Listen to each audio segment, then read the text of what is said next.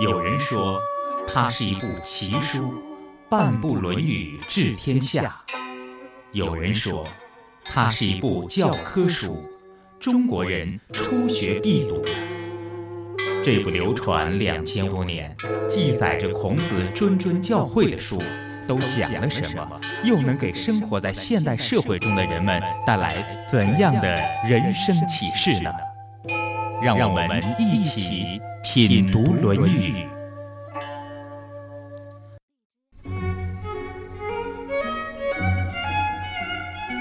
每日行色匆匆，上班、打卡、吃饭、交际，亦或是上网、游戏、跳舞、唱歌、看孩子，不知您是否有时间暂时停歇一下，回望一下自己所经历的岁月呢？时间一晃而过。回头看看我自己所经历的时代，竟也风云变幻。远了不说了，就说这些年吧，因为互联网的出现，又给我们的生活带来了多大的改变啊！时代变迁必然会对生活生产产生影响，及时发掘与应对，才是生存发展之道。在今天节目一开始，我们还是来听一听济南和校营销策划有限公司总经理韩亮先生谈谈他眼中的时代变迁。企业呢，主要是在营销策划还有管理方面为一些企业提供咨询啊、策划这样的服务。那你从和企业打交道的经验来看，就是你认为目前企业最需要迫切解决的问题是什么呢？是不是和你早年一样呢？你看过去的企业，它的发展，比方说靠老板的胆量，靠他的这个机会，靠他拥有一部分资源，啊，然后很多企业不管你的管理、营销水平怎么样，都得到了一个快速的发展。而目前的中国的企业的大环境呢，是一个是第一供大于求，啊，第二来讲呢就是互联网的崛起，啊，第三个来讲呢就是中国中产阶级的这个群体的增加。改变了消费结构的这种，也就逼着我们的企业要升级。以前举个例子吧，可能靠一个点子，靠一个创意，靠一一招几式就可以取得发展。在营销这个层面上来讲，没有一个系统的营销做支撑的话，没有顶层设计，没有战略规划，没有品牌定位，你无论你搞的活动怎么好，你弄的产品怎么漂亮，然后你的广告打的怎么好，都无济于事。因为它的竞争年代不一样了，在以前的时候靠点子、靠创意、靠媒体的投放，啊，靠现在坑蒙拐骗的方法，就是仅仅依靠这些东西，已经这个时代已经过去了。就是投机性越来越少了，我感觉是吧？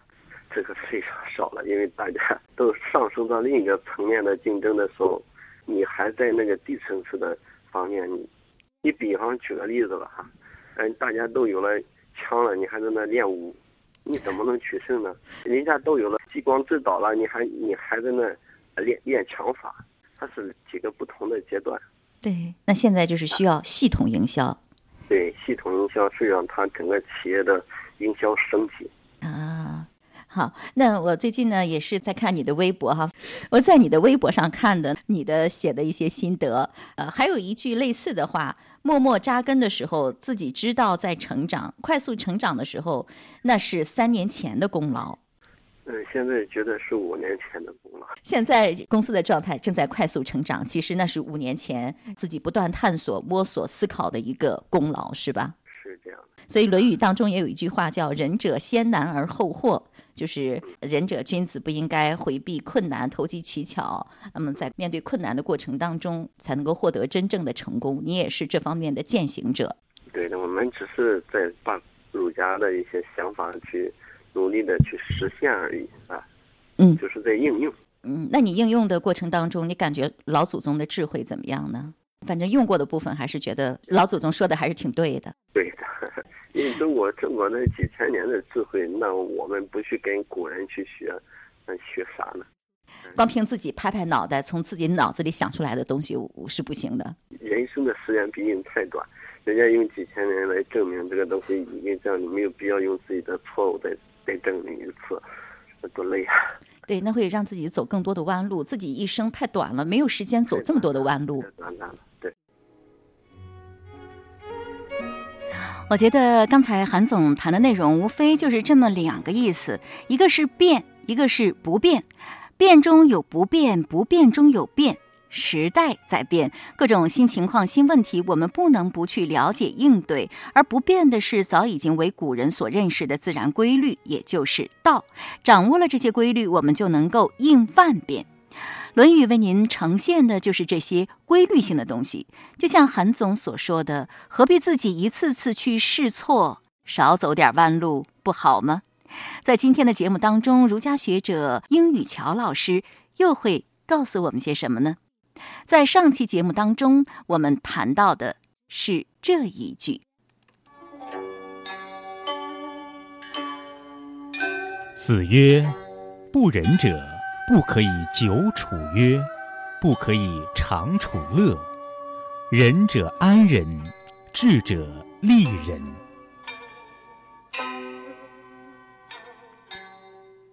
这句话呢，告诉我们，一个不仁者。无论是身处贫困还是富贵当中，都会变质的。身处贫困中的人呢，为了脱贫，容易不择手段，失去操守；一个身处富贵中的不仁者呢，就容易骄奢淫逸，忘乎所以。这句话还没有讲完，下面继续有请殷老师。英语乔先生，山东明鹤国学堂授课老师。师承于台湾知名儒学家唐余玲教授，他早年留学澳大利亚，后对中华文化升起极大的信心，潜心研学，立志传承与弘扬中华文化。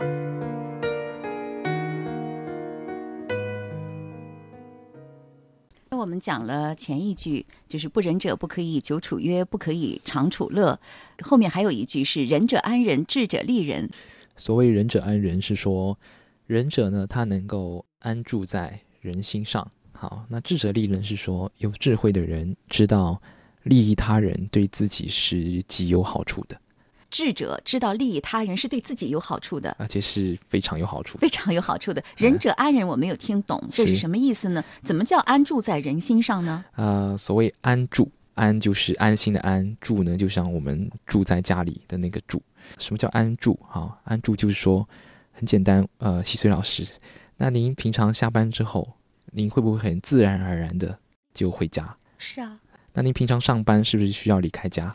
对呀。哎，安住的概念就像是这样，意思是说哈，即使平常离开，但也会很自然而然的就回去，这是一个安住的概念。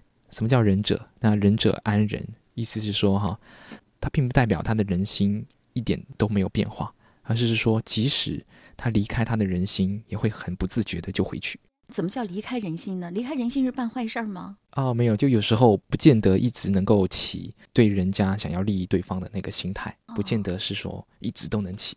但有时候即使没有起之后，还很不自觉的就回到我要利益对方的那个心态。啊，那通过反省或者是通过觉察，能够感受到，哎，自己离开人心了。呃，那个安住在人心上哈，不都不必透过反省跟觉察。有时候它很自然，很简单。呃，您下班回去的时候，您需不需要想一下，说我要回家？这很自然的，你不必想，对不对？到点下班就很自然的就去开个车就回家了，就这么自然，不必想说我要回家。那你刚才说离开人心是什么意思呢？怎么叫离开呢？离开了再回去，还有个离开啊。所谓离开人心，就是说他当时心态上没有起那个想要利益对方的那个心态，但是会马上又回去。马上又会起想要利益对方的那个心态。比如说，我在路上看到一个需要帮助的人，比如说一个盲人，我没有急着上班，没有帮助他，这这算离开了吗？我想赶快去上班。或者这么说哈，什么样比较离开？譬如说，看到有人看得很不顺眼的人，这样好了，那一那一般，假如说看到他的时候会怎么想？会骂他一句。所以在这样这种情况下，可能就比较容易会离开人心，但是又会很不自觉的又回那个心态又会升起，想要利益到对方那个心态。但是这个时候不是通过反省而想到利益对方吗？呃，安住这个安人安住的概念是说很自然就升起那个心态。哦，我觉得好难啊。那但要从像您说的，同频上从反省当中，嘿，从反思当中来，慢慢的养成那个习惯。那让自己未来再看到的时候很容易就升起那一个想要利益对方的那个心态，即使可能刚开始没有，啊，但是很自然的又能够升起来。哦，这是一种忍者的状态，总是能够想到利益别人，哪怕是一时没有想到利益他人，也很快能够回到应有的状态当中。是的，呃，我觉得这不是一时半会儿马上立刻能够达到的一种境界，确实需要不断的修炼哦。确实，确实。那在孔子说弟子当中，那就颜回就叫做其心三月不为人。这个不为，并不是说人心从来没有离开，而是是说即使离开也马上回去，即使离开也马上回去。这个不为，孔子观察颜回观察三个月，人心即使离开也会马上回去，即使在睡梦中也是如此。好，呃，刚刚讲的呢是仁者应有的一种状态是什么？可以说人是代表了一种极高的境界。你觉得《论语》当中有一些人是可以称得上人的，比如说颜回是孔子认可的仁者。那你觉得在现代有没有可以称得上仁者的代表人物啊？嗯。我个人是没有听我的老师说过，因为坦白讲会很难啊，要达到忍者的境界，本身那个心态上能够是安住人心的那个心态，是本身是极难的，极难的，对，而且是同时是要具备全德，要各种其他的能力啊，才能称得上是一个忍者。那现代实在不敢说。实在不敢说，比如说我们每年可能会评选感动什么中国十大人物、孝顺老人的、帮助贫困学生的这样的人，他们算不上仁者，算是善人，算是好人。那好人中的佼佼者吧，他们做的已经非常棒了，但是离仁者的境界，离这个全德还差很远，差很远。哦，好难啊！其实坦白讲啊，那种善善人都不见得真的称得上善。他的事情上好像是善，但是达到那个效果，有时候不见得是真的能够利益到他人的效果。那个善可能就不不是真的善。那说到这儿，我就很好奇，一个真正忍者的生活状态应该是什么样的呢？他每天生活在一种什么样的心理状态或者精神状态当中呢？我就觉得很难想象了，因为这个人通过你这么讲，我觉得离我太远了。啊，离我也蛮远。呃，自己反省自己个人，那跟忍者其实。相差的是非常非常大的距离。那您问说，忍者到底内心是什么状态？实在个人没有办法去体会，因为本身我不是忍者，远远还达不到。但我至少可以肯定的是说，忍者的内心一定是非常快乐、非常快乐的。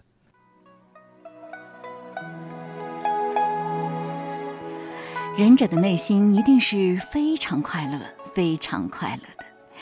这是一种多么令人向往的状态啊！你向往吗，朋友们？平常的日子里，你的内心是烦恼多一点，还是快乐多一点呢？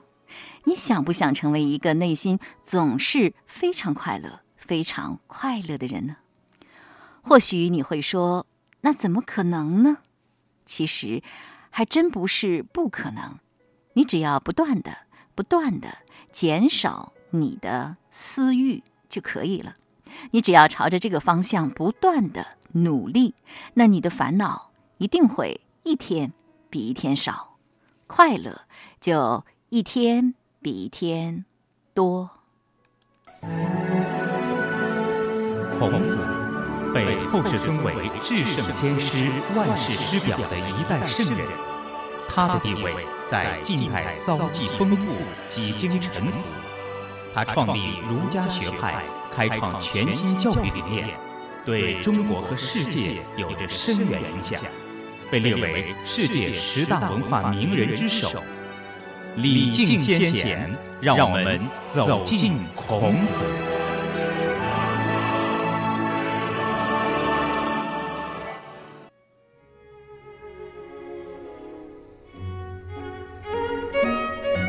曾经看到过这样一则消息：北京最贵的房子，既不是玉渊潭公园附近价格每平方曾经超过二十万元的钓鱼台七号院，也不是紧挨天安门开盘每平方就超过十万元的霞公府，更不是鸟巢旁的豪宅盘古大观，而是分布在重点小学附近，被称作学区房的普通住宅。在北京西单附近的文昌胡同，一间面积仅有十平方的民宅，售价却高达三百四十万元。因为附近有一所被认为是北京最好的小学之一的实验二小，据说这样十平方的房子，如今在那里已经不止三百四十万了。不仅在北京，就在我们的身边，不知有多少父母为了能让孩子就近读书，或者是进好学校，不惜重金买房租房。这让我想起了我国的那个著名的典故“孟母三迁”。或许这也正应了孔子的那句话：“礼人为美，则不处人焉得志？”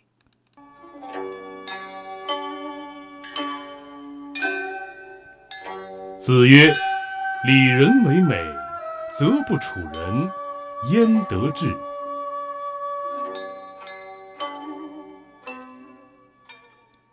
啊，礼人的礼，哈，那就是居住的意思。那礼人就是跟有人心的人居住在一起。孔子告诉我们要跟有人心的人居住在一起，那这是一件很美好的事情。那如果不选择让自己处于人人的这样子的环境的话，那哪里能得到智慧呢？啊，就是得不到智慧，就是则不处人焉得志的意思。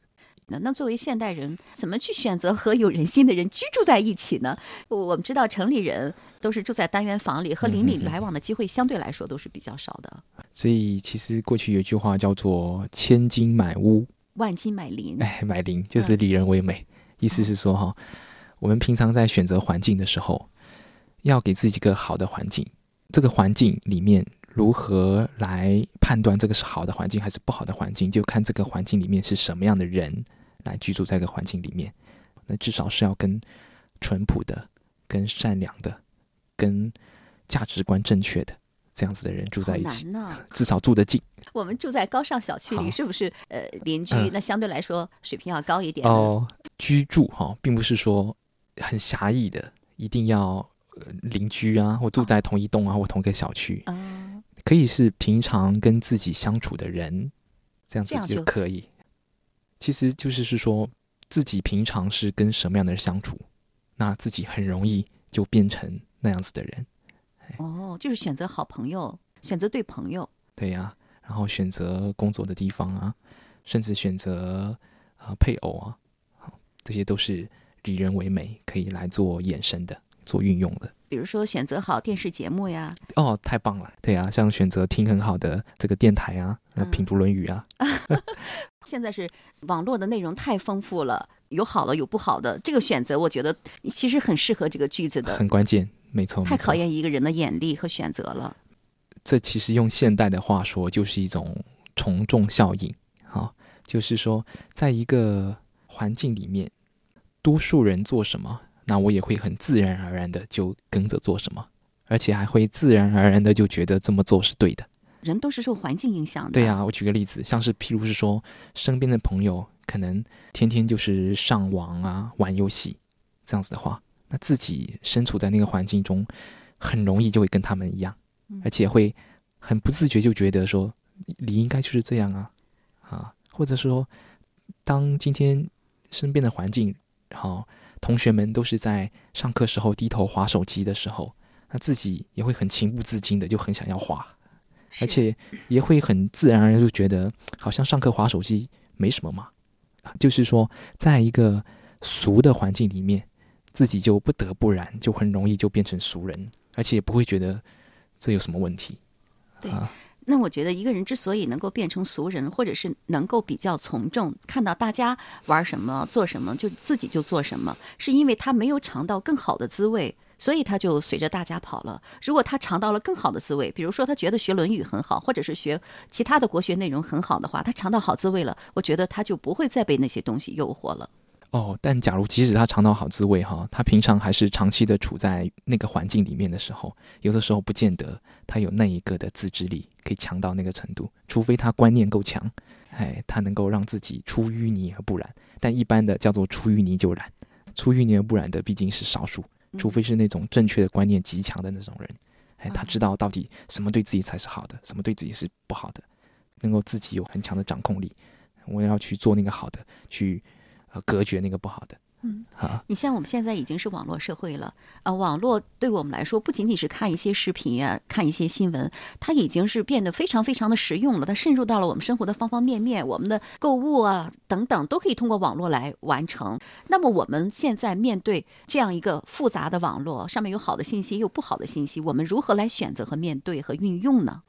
对于这个平台是需要先慎选啊，否则会有一种情况是说，看到标题就中毒，你都不用看内容，看标题就中毒标了。首先第一步要看它会不会有那些负面的，像是暴力啊、色情啊，或者各种各样充斥的很奇奇怪怪的一些观念的有没有？这是第一步好，乃至于再往上走，你可以选择那些平台，有些平台它会放一些好的、向上的、向善的啊这样子的一些的内容的啊，平常就可以多上像这些的平台。嗯嗯，我们一般人哈、都会对身体造成伤害的毒药会很害怕去接触，对不对？对。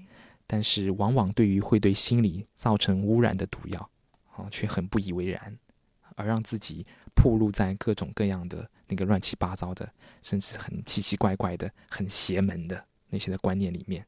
好，身体中毒还容易治，你心理一旦中毒哈，要改变会很难。其实现在我觉得，像选择一个好的平台，当然我们可以选择到，但是在打开网络的时候，各种东西它依然会扑面而来。在通往 找到这个好平台的过程当中，你就会受到很多很多的干扰。所以我觉得内心的定力，包括挺平常每一天的学习，特别特别重要。哦，特别重要，是的，是的。那嗯像刚刚细碎老师提到的，每天好、自己的一个学习，就是给自己一个环境。其实说，当现在可能是说旁边没有一些呃有正确的观念的，没有那种善良的人可以跟自己长期的在一起的时候，那你也不妨自己给自己一个环境，好，借着对于文化的学习，让把自己沉溺于其中，然后呢，可以让自己在这个当中，好、来啊、呃先建立起那一个的防御能力，先建立起内心的那一个正确的标尺，来衡量哪一些是我应该看的，哪些是我不该看的。所以一个方面做事要靠自己，另一方面呢靠大家啊。不管怎么样，我觉得起决定作用的还是自己。我觉得只要自己够努力的话，自己有一定的定力，或者是知道自己的方向在哪里，那么你就会找到这样的团队的。我觉得这样的团队或这样的朋友就会来到你的身边。哦，您讲的太棒了，这是关键，确实。嗯，今天想要交到很好的朋友，有正确观念的、很善良的、很向上的那些的朋友在一起的时候，首先自己要是这样子的人啊啊，人家才愿意跟自己交朋友啊，嫁娶都是如此。嗯，所以这一章其实就是说选择环境。选择那这个环境里面，好，最重要的是人是什么样的，选择这个环境。那这个环境里面，就是要有一个有人人在的这样子的一个环境。嗯哎，那环境里面，当然朋友是其中的一个因素。这章就是原则上告诉我们，选择环境的时候是要有跟人人在一起的这样子的环境。好，那假如是不选择这样子的环境的话，那焉得智？就是哪里能得到智慧呢？就是得不到智慧的。假如很简单，今天如果身边的人可能都是一群每天是想要玩的，只想要花天酒地的，都不用说智慧一定得不到，对不对？而且自己都很容易会堕落啊，对，就是这样。我听到很多人就是从事一些不良职业的人，他有的时候也是觉得这种职业特别不好，每天花天酒地啊，或者做一些见不得人的勾当，时间久了他也会觉得无聊。他很想脱离的时候，这时候要脱离是实际上是非常非常难的。一方面他有这个愿望，但是但是他又抵不住，呃，总会有这样的朋友来找他，哎，就好像吸毒一样。他明明在戒毒所已经戒掉了，但是当他回到生活中的时候，还是很容易犯这个毒瘾的。因为过去的朋友会来找他，又会受到很多的诱惑，所以这时候则要处人特别重要，理人为美特别重要。大多数人都抵挡不了环境的力量，大多数，哎，除非是极少数、极少数的，他那个观念特别强，正确的观念特别力量很强，自己对自己的掌控力又很强啊，他才比较有可能出淤泥而不染。不然一般哦，十个无双都是出淤泥就被染的，是 都敌不过环境的力量。是，所以人要不断的学习，不断的加强自己的正念，才能够抵御外界的诱惑。这就是还是要不管怎么样，还是要学习，不断的学习，学习对的东西。是自己不断的学习，然后同时也看有没有跟自己志同道合的人，来跟他们平常多多的接触，啊。两方面同时。去说到这句话的时候，我就想到了历史上一个非常经典的典故，这就是孟母三迁。孟子的母亲为了教育好儿子，三次搬家。我们知道，在古代搬家特别特别难，我觉得有这个勇气也是非常不简单的，可见他对儿子的教育是非常非常重视的。是啊，而且可见孟母深知“礼人为美，则不处人焉得志”的重这一句话的精精髓，就是那个环境。嘿嘿，你看，即使孟子哦。他们住在墓地的旁边的时候，孟子他就和邻居的小孩就一起就学着大人跪拜啊、哭嚎的样子，哈，就玩起那种办丧事的那种游戏。那再来，后来家又搬到集市的旁边，菜市场，嗯，那孟子就学那些做买卖啊、屠杀，好玩起那些的游戏。再来再搬，就搬到学堂的旁边，然后孟子就开始学啊祭祀，然后各种。进退应对的礼节，啊，所以叫孟母三迁，都是说，即使孟子他都是什么样的环境，他就变成什么样的人，更何况是我们。那现在家长应该如何让自己的孩子做好选择呢？那选择什么样的学校呢？帮孩子引导，让他鼓励他们跟那些好的朋友在一起，品学兼优的朋友，品学兼优的那些朋友。那那些朋友呢，是要他们是志向是高远的。啊，有志向的，嗯，也要是懂得要啊充实自己的内涵啊，那也是人心都是要善良的，啊，引导自己的孩子多跟这些的朋友来多多在一起。嗯。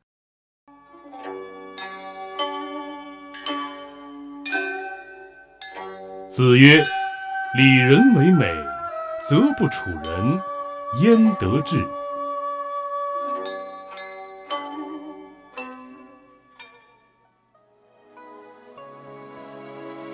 朋友们，听了我们的谈话，不知道您的感受如何呢？刚才我们谈到了一个词，这就是团队。在这个世界上，任何一个人的力量都是渺小的，但是当众人为了一个目标走在一起，互通有无，互相借力，共同进步的时候，这个力量就变得巨大起来。不仅做事如此，个人的修养和提高也要如此。大家在一起切磋琢磨，互相鼓励，个人的力量就会增加十倍、百倍，进步的速度就大大提高了。曾经我在节目里说过，社会上有很多学习《论语》以及其他传统文化的活动。我知道了消息呢，会在节目里给大家说一声。后来发现很难做到，因为我主持的这档节目每周一次，而活动发布的时间往往距离举办的时间不足一周。为了能够让大家更好的学习和互通有无，最近我申请了一个品读《论语》的 QQ 群号。如果大家有愿意学习《论语》或者传统文化的其他内容，可以加入进来，以便于更好的交流学习。那么大家可以搜索“品读《论语》这几个字就可以了。听众朋友。今天的节目就是这样了。